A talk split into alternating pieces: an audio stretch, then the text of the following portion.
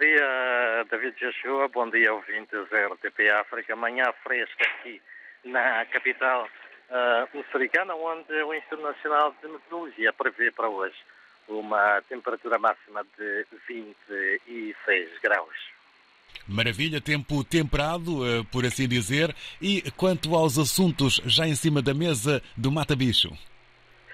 Uh, as eleições autárquicas continuam a estar uh, na ordem do dia. O Instituto para a Democracia Multipartidária uh, defende a necessidade das instituições de gestão e administração da justiça moçambicanas, que estas devem ser as primeiras a resolver qualquer situação de insatisfação política em relação aos resultados das sextas eleições autárquicas que dão vitória a Frelimo, partido no poder, em 64 dos 65 municípios. Esta um, organização da sociedade civil defende, por outro lado, a necessidade do respeito pelos órgãos de gestão eleitoral dos prazos para a divulgação, um, neste caso, uh, dos uh, resultados definitivos destas eleições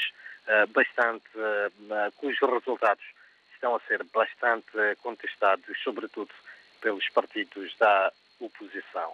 Por outro lado, a juventude moçambicana, afiliada a vários partidos políticos, exige maior participação nos processos de tomada de decisão dos órgãos de governação locais.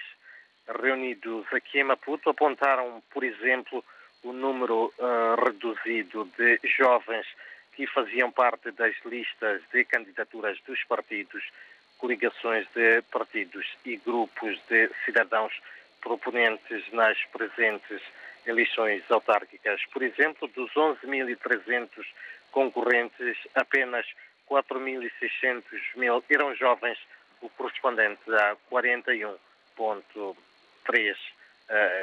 Cento. Em outras notas ainda, é de destacar que Moçambique não registra qualquer caso de poliomielite selvagem há um ano.